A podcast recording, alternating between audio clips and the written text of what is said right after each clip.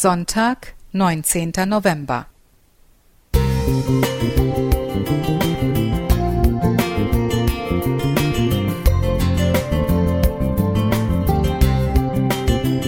Ein kleiner Lichtblick für den Tag.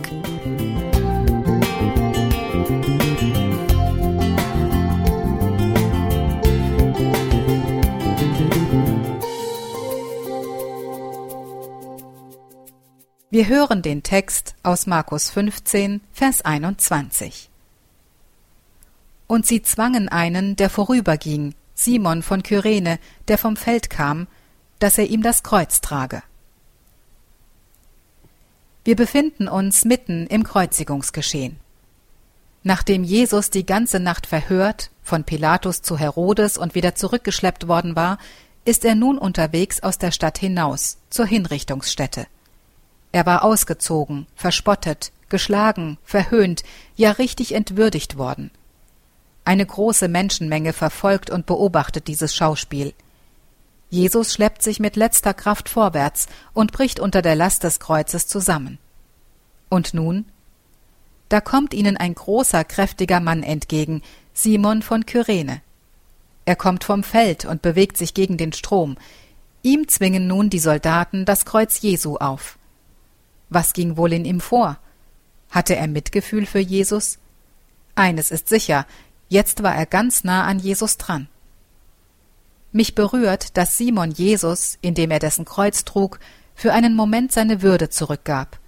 Simon wurde bewegt, er erkannte die Bedeutung dieses Schrittes. Das Aufgezwungene, das Kreuz, wurde ihm zum Segen.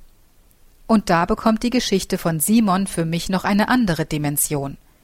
Ich sehe mich und dich unterwegs aus der Stadt hinaus mit einem Kreuz. Unsere Worte und Taten sprechen uns schuldig.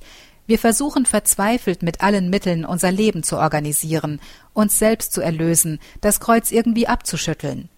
Da sind die Arbeitslosigkeit, der Misserfolg, die kaputte Ehe, der Verlust des Partners. Und dann kommt da einer von draußen, Jesus. Er kommt auf uns zu, er hilft uns, das Kreuz zu tragen, er nimmt unsere Schuld auf sich, er vergibt uns. Er gibt uns die Würde zurück, die wir verloren haben. Wenn ich die Erfahrung mit Jesus als meinem Kreuzträger gemacht habe, wenn ich erlebt habe, wie er mir meine Würde wiedergegeben hat, wie er mir seine Erlösung zugesagt hat, dann werde ich zum Kreuzträger für andere. Dann kann ich dem anderen nur noch mit Würde begegnen.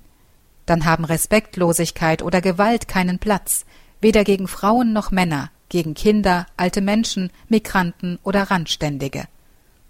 Wir brauchen die Veränderung durch Jesus, so dass uns der andere wichtig wird. Werde ein Kreuzträger.